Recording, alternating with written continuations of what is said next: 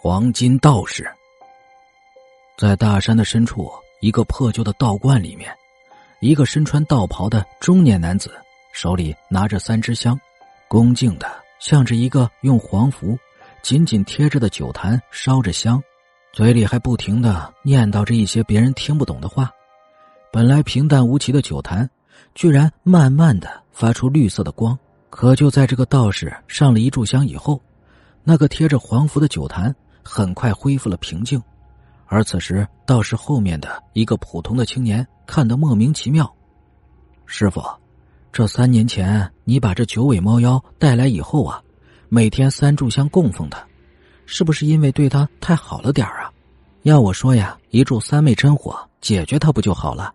省着你每天还想着法啊感化他，这不是无稽之谈吗？”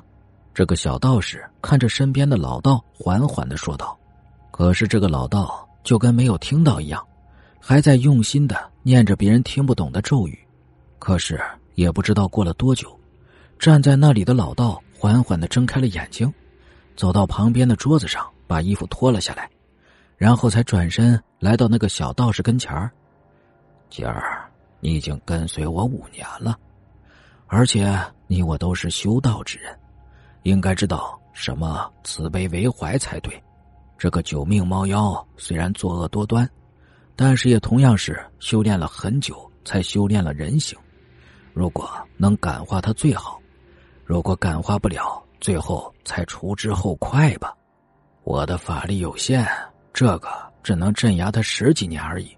如果这一段时间感化不了，我也只有为民除害了。老道士说完以后，转身摸了摸酒坛旁边的那把降魔剑。这把剑是这个老道士师傅传给他的，听说呀，祖祖辈辈传了很多代了，而且灵气逼人，十里之内妖魔鬼怪看到他呀，都远远的避开。收回自己的双手，转回头，又看看这个叫小杰的男孩。今晚是月圆之夜，阴气甚重，记得一定要保护好坛子，不能让他有半点损伤。否则，让他跑出来的话，我等都得死。说了一声，老道士没有等小杰答应，转身就离开房间里面。看着师傅远去了，小杰长长的叹了一口气。师傅是茅山弟子，很久以前他就出来巡游，一直没有回去。后来厌倦了人世间的尔虞我诈，就带着没有多大的小杰来到这深山里面。后来偶然的一次机会。师傅就抓住了一只法力高深的九命怪猫，为了铲除它的魔性，小杰的师傅天天供奉它，希望它可以脱离魔性。一转眼，夜色已经暗了，就在这不知不觉之间，已经是深夜时间了，而小杰却在这时不知不觉睡着了。就在这个时候，一只老鼠却爬上了祭坛，慢慢的接近那个装有九命怪猫的坛子。很快就来到那个酒坛子的旁边，贡品的盘子上，就这么用力的轻轻一蹬，啪的一声，一缕缕蓝色烟气四处流窜，不好，坛子破了。而就在这个时候，本来已经睡着的小杰突然大叫一声，从地上坐了起来。可就在他想要密封坛子的时候，烟气突然消失的无影无踪了，看得小杰脸色大变。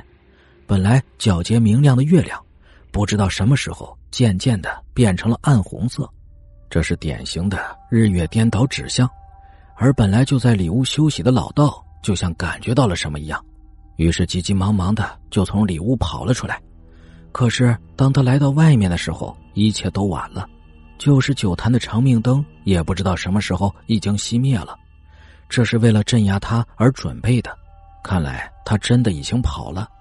轻轻叹了一口气。老道看着发红的月亮，轻轻的说了一句：“这难道真的是定数吗？”小杰，猫妖虽然已经逃了出来，但是他受伤严重，十年内一定不会出来危害生灵。